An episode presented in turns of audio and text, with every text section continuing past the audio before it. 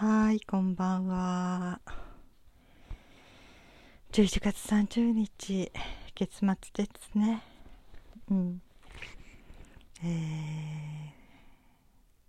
明日から12月ですね。我が家的には明日からおせち料理を作り始めます。えー体力のない私はね12月31日に1日かけておせち料理を作る体力がないのであの数年前に出会った「フリージングおせち」という本を買いました。その本は、えーおせち料理を1ヶ月かかって作りましょうというのでフリージングしていくんですね。あの例えば、えー3週間冷凍しても大丈夫なものから作り出すんですね。うん、例えばね明日からも取り掛かるとした黒豆を煮るものとあと、えーごまめ。ごまめも手作りすると美味しいんですよ。ごまめを作るんですね。うん。それでえーんとフリージングしていくの。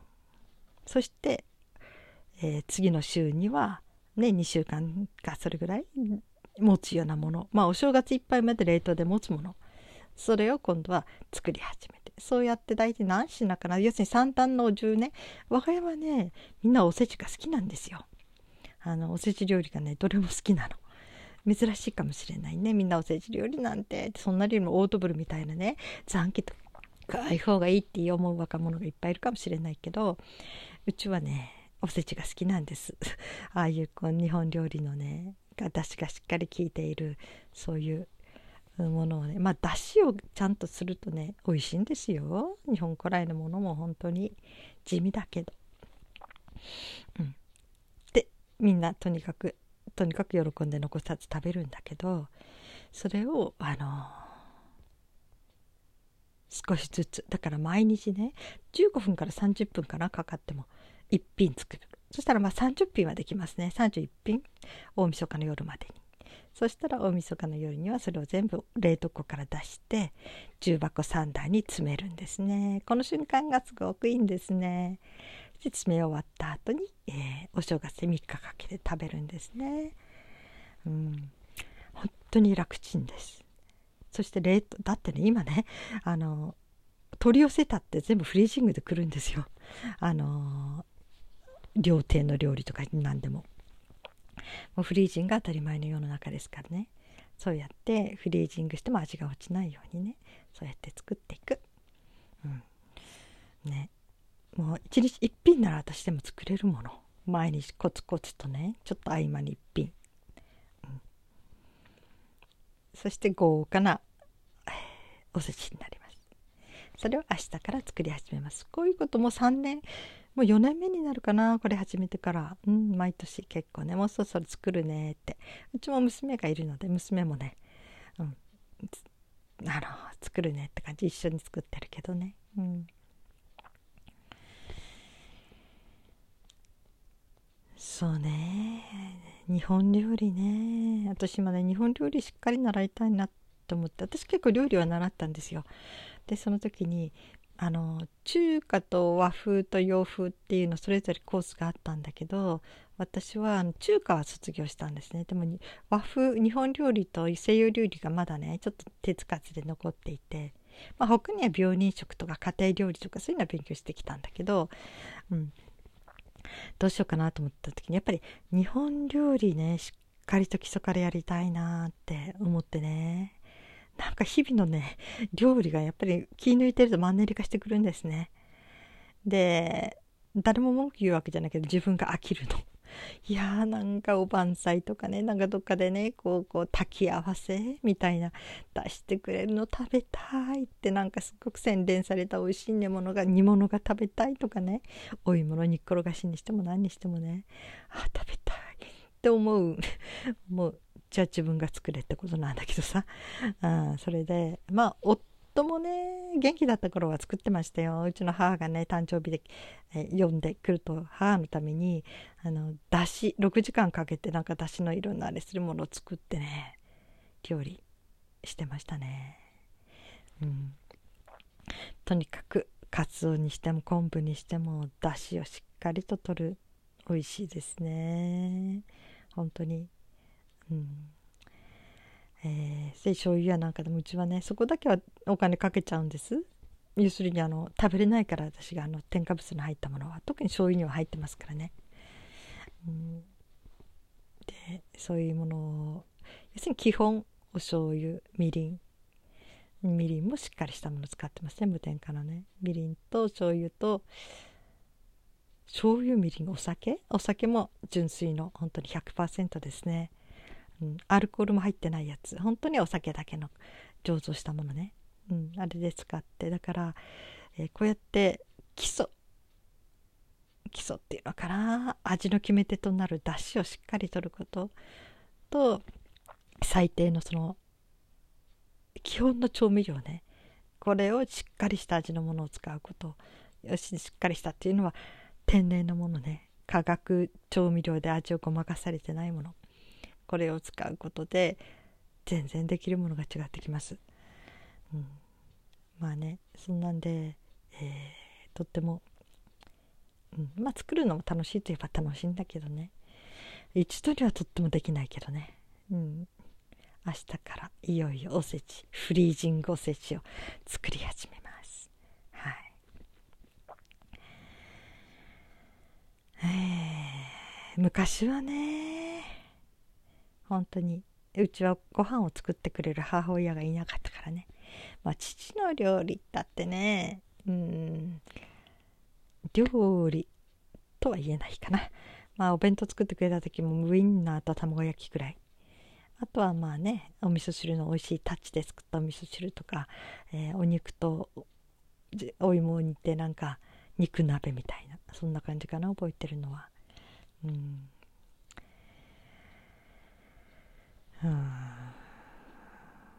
だからねテーブルの上にね、ま、お肉乗ってればそれでよかったですね私ね。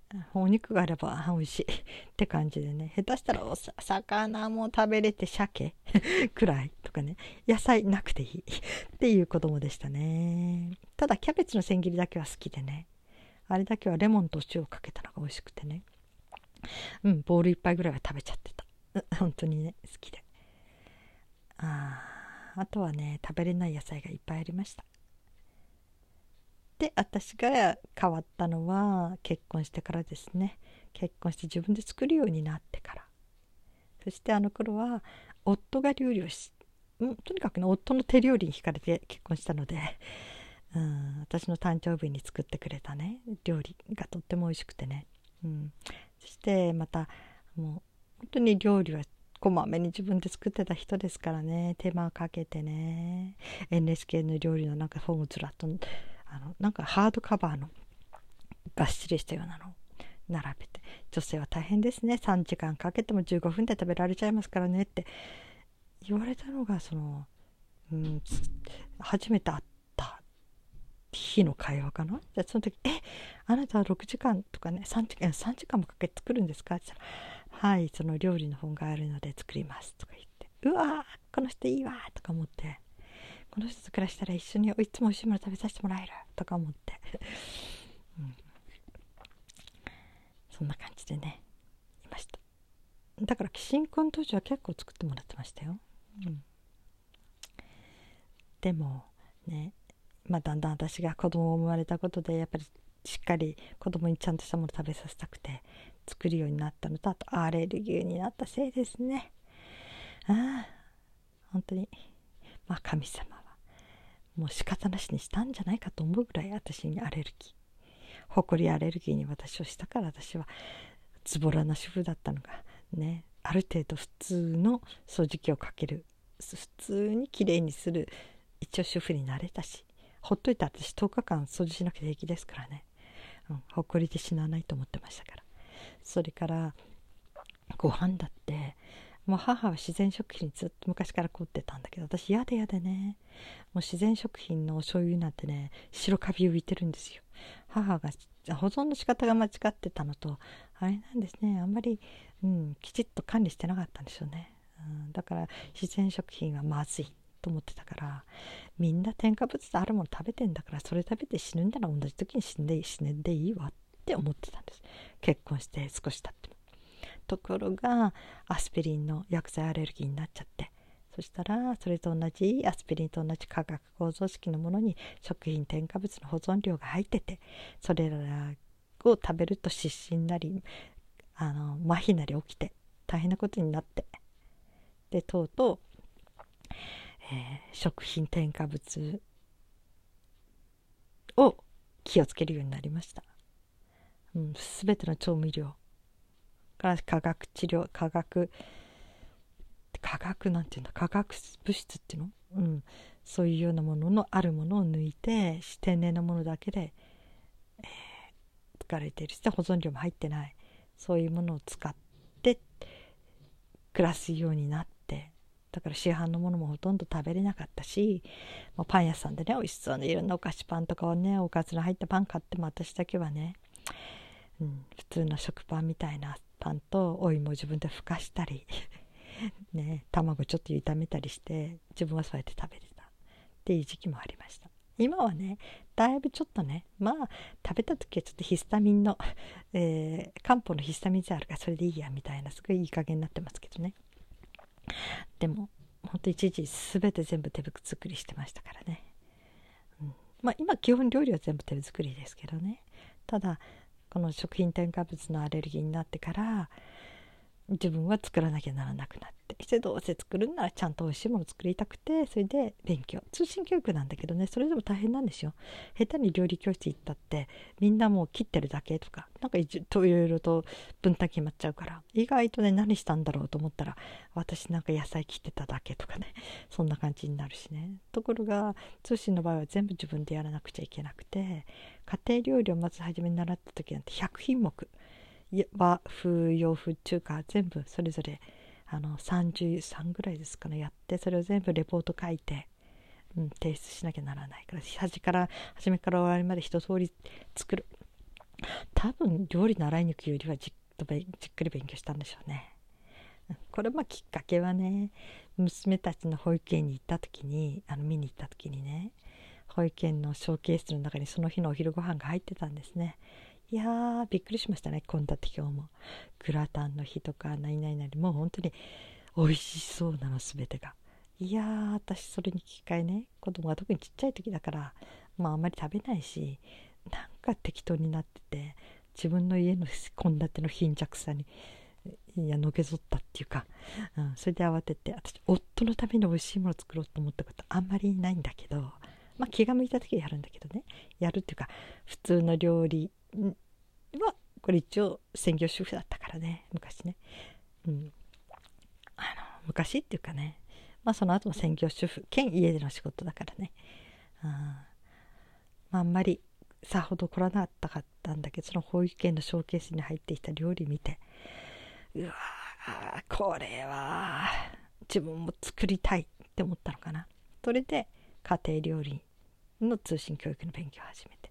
でその後はこうねいろいろと、うん、野菜コーディネートの勉強したり薬膳の勉強したり病人食の勉強したり栄養学の勉強したりっていろいろやりました。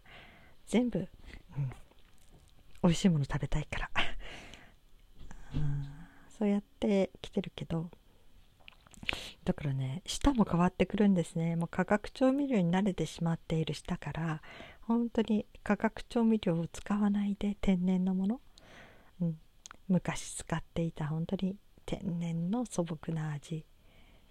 これはある意味で料亭の味ですからね。本当にあのしっかりとかつおとか昆布とかそういうとこから出汁を取る。そういう本物の味ね。これに舌が慣れてって。で子供たちは生まれた時から私がねあのアレルギー持ってるからそういうような食生活をしたから子どもたちも舌はちょいちゃんと舌が肥えてるというかそういう昔からあるものをちゃんと舌で感じられるようになってったから、